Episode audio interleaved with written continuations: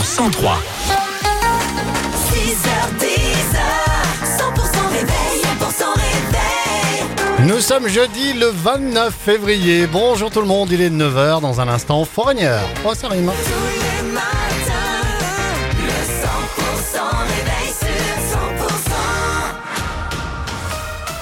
L'info de votre région, c'est avec Pauline Chalère. Bonjour Pauline. Bonjour Fred, bonjour à tous. Vous en reprendrez bien encore un peu. De nouvelles chutes de neige sont annoncées d'ici ce week-end dans les Pyrénées, alors que les stations de ski font le plein depuis le début de la semaine. Un épisode neigeux abondant redonne au massif de vraies couleurs hivernales.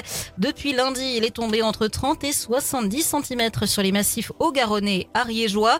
Et la journée calme et douce de ce jeudi ne devrait pas avoir d'impact sur le manteau neigeux. Euh, manteau neigeux qui permet l'ouverture même des plus petites stations du massif. En Ariège, les petites stations du Chioula, Mijanès et Goulier ouvrent respectivement aujourd'hui, demain et samedi. Toutefois, la prudence reste de mise. hein. L'Ariège reste en vigilance jaune pour avalanche. Le risque d'avalanche est toujours fort, d'un niveau 4 sur 5 sur l'ensemble du massif.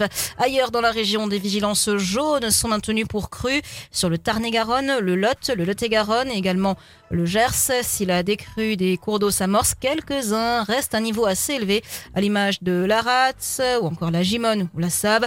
Le Lot-Aval est également sous surveillance. Papacito devant la justice, Hugo Gilles Jimenez, youtubeur toulousain d'extrême droite, était jugé à Paris ce mercredi pour injure et provocation à la haine envers le maire de Montjoie, dans le Tarn-et-Garonne. L'élu Tarn-et-Garonnais a fait l'objet d'une cabale sur les réseaux sociaux accusé de corruption pour une sombre affaire de chemin rural qu'un paysan local proche de Papacito ne pouvait plus emprunter. Brice Vidal, le prévenu, dans une vidéo mi-potache, mi-inquiétante, traite le maire de fouine. Oui, il met en scène une bande de tueurs tous plus fascisants les uns que les autres pour chasser ce maire grimé en nuisible. La mascotte termine capturée et violée, une satire d'un goût douteux mais surtout qui a eu un impact sur Christian Argal, désormais protégé par les gendarmes.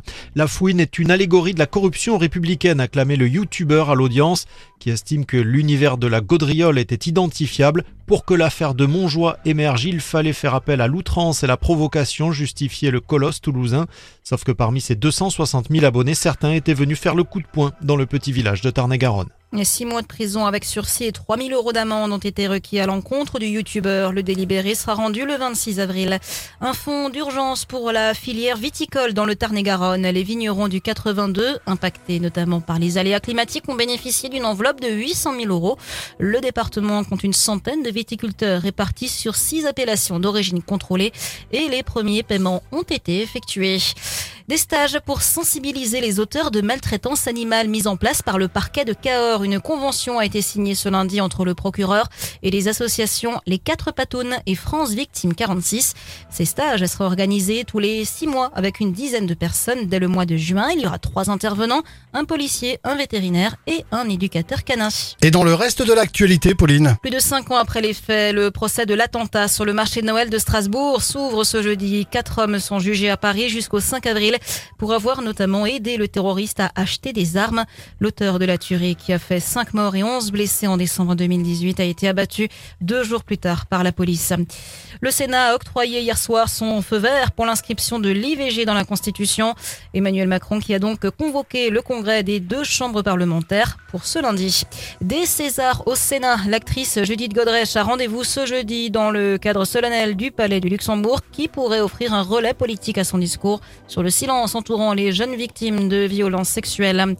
Conforté par les avancées russes en Ukraine, Vladimir Poutine doit prononcer ce jeudi son discours à la nation, grande messe annuelle, lors de laquelle le président russe définit les priorités de son pays.